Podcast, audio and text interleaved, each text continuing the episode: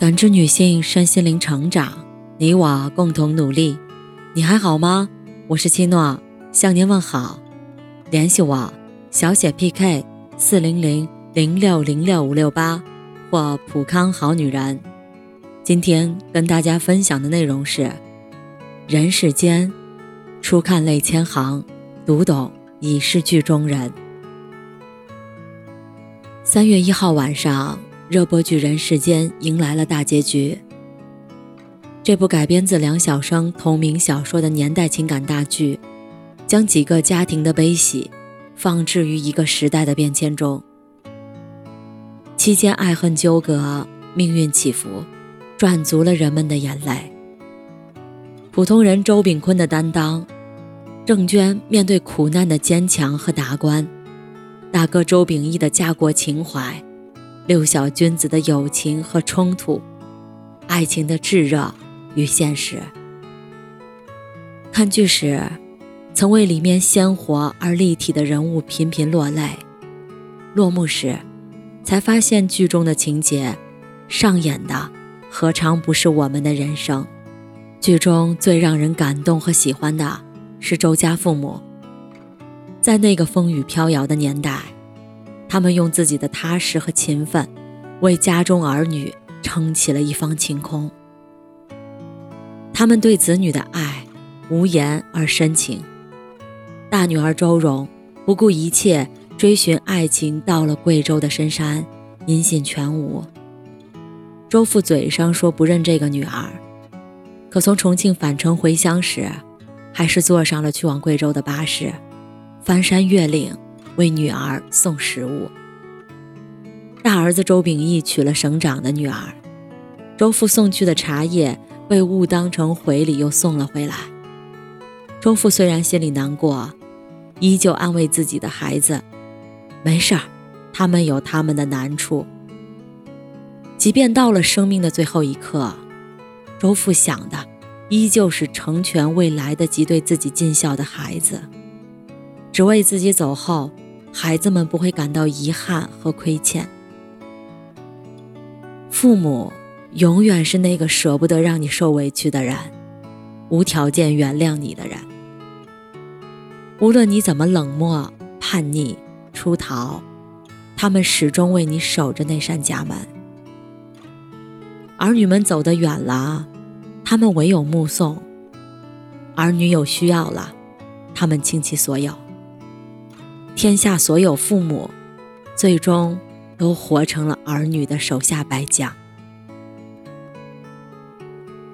原著作者梁晓声曾说：“写这本书的初衷是这样想的，把我所知道的人世间这一部分他者的命运，告诉另一部分人。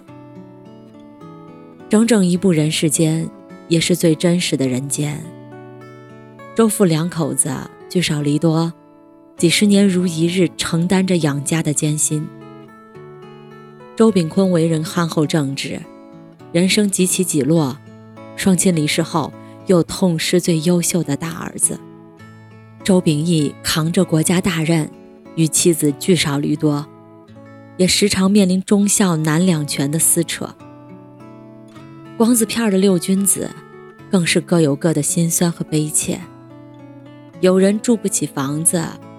有人找不到工作，有人刚刚承受命运骤变，转眼又迎来了生离死别。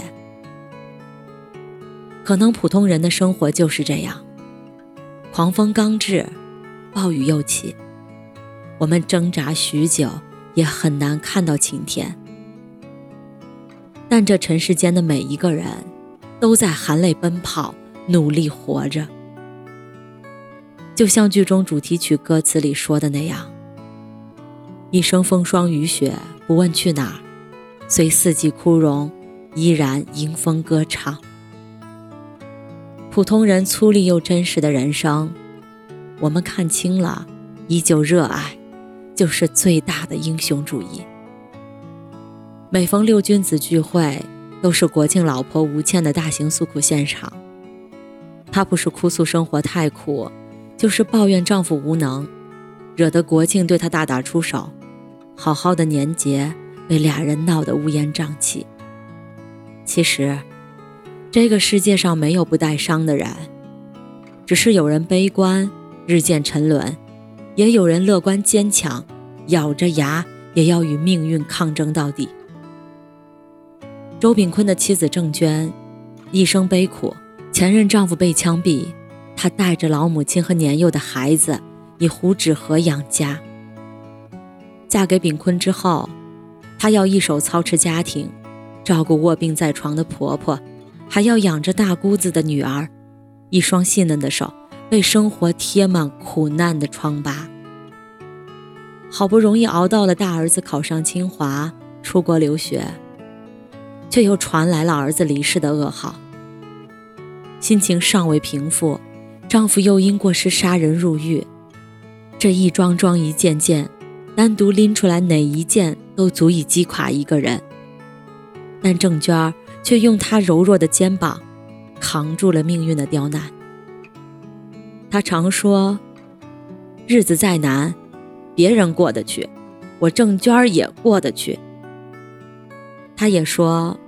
人过日子，不要指望天上掉馅儿饼。电视结尾处，他和周炳坤终于苦尽甘来，搬进了新房子，做起了小生意，将自己的小日子过得风生水起。人生在世，难免遭遇困顿阻滞，但除了自己，没有人能成为你的救赎。若是一直陷在悲观的泥潭，就永远无法挣脱命运的摆布。面对逆境挫折，与其诅咒黑暗，不如提灯前行。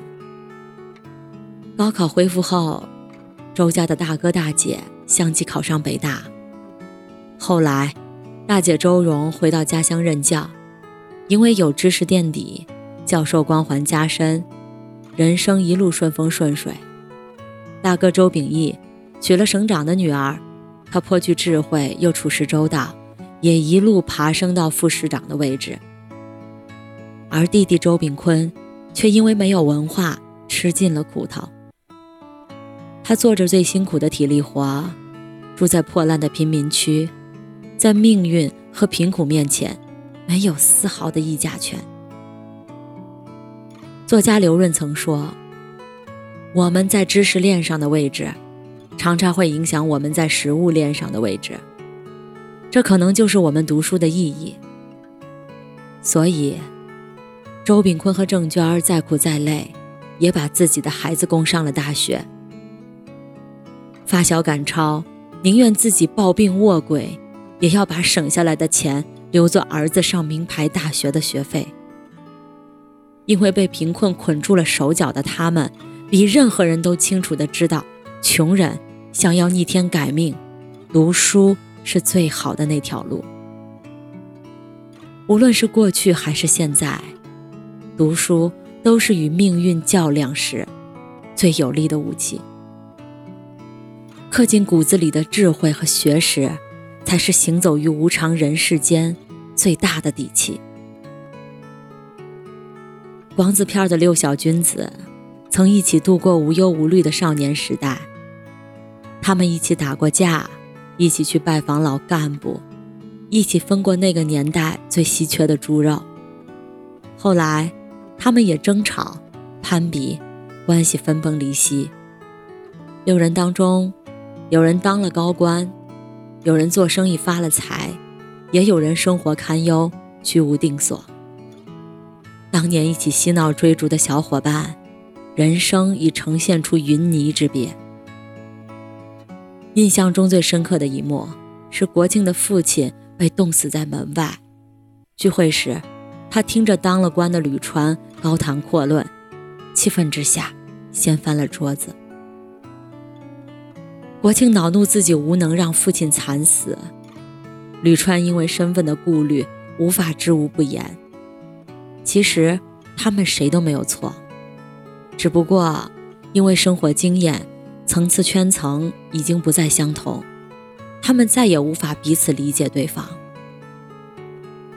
人们常常感叹人间情谊稀薄，其实各自走散才是正常的结局。道路各异，自然会走到不同的领地，层次不同，勉强凑在一起，只会平添尴尬。这也是成人世界最扎心的真相。有些情谊能够挺到最后，有些友谊却难敌岁月和距离。当年青春芳华的周蓉，为了爱情千里奔赴贵州大山，与前任丈夫冯化成共度了一段艰难却又美好的时光。彼时，周蓉是集理想与天真于一身的浪漫少女，冯化成是才华加身的落魄诗人，两人一度惺惺相惜，相依为命。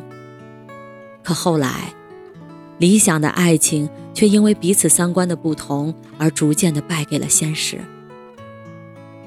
周蓉嫌弃冯化成为了房子放弃理想，变得俗不可耐。冯化成认为周蓉清高，凡事只考虑自己。在生活的打击之下，两人仅存的爱与崇拜，逐渐被消耗殆尽，最终走到离婚的地步。周家老大周秉义娶了省长的女儿郝冬梅。两家的地位差距太大，几乎很少来往。周秉义在岳父母家小心翼翼，而岳父母给予周家的却是嫌弃和蔑视。当周父送给亲家的上好茶叶被秘书又当回礼送回来时，周秉义与冬梅发生了争吵。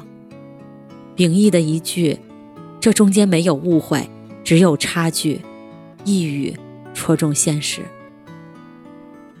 作家席慕容说：“好的婚姻一定是志同道合的两个人，生活态度一致，人生追求相似，并且拥有共同的信仰。不同家境塑造的不同三观、眼界和认知上的差距，是一道无法逾越的鸿沟。势均力敌的婚姻不一定最好，却一定最牢。爱情。”需要三观相合，婚姻要门当户对，是永不过时的婚恋真相。美国家庭治疗大师萨提亚说：“一个人的性格特点、人生三观、思维方式，都深受其原生家庭的影响。在我们成年后的种种思想和行为里，都可以照见自己和父母一样的面容。”父母的言传身教里，藏着孩子的未来。对于周家来说，周父的存在是一根定海神针。他虽是个普通工人，但他做事讲原则，为人有格局、明事理、有远见。他支持孩子们读书，只要你们愿意读，读到哪儿我就供到哪儿。他理解周秉义的工作。你是群众的代表，不完全是我周家的孩子。他懂得周炳坤的委屈。父母不是炳坤一个人的，你们不能因为他做的多，就什么事情怪到他头上，这对他不公平。正因为有父亲的谆谆教诲，三个孩子都保持着正直厚道的品性，这就是家风。带给孩子们的财富。有句话说得好：“人生的起跑线，从不是外在的任何条件，而是父母给予你的智慧和格局。”一个眼界开阔、目光长远的父亲，一个温柔和善的母亲，才是一个家庭留给后代最宝贵的财富。春寒料峭之际，《人世间》这部情感大剧终究也落下了帷幕。我们曾在剧中看到纠葛，也看到担当，看到自私，也看到纯良，看到苦难，也看到坚韧和达观。我们普通人的生活，不也就是这样吗？卑微如尘，却一心向阳；跌跌撞撞，依旧步履不停。愿大家踏过千重浪，能留爱人在身边；不忘少年样，也无惧白发苍苍。感谢您的收听和陪伴，如果喜欢，可以关注我、联系我、参与健康自测。我们下期再见。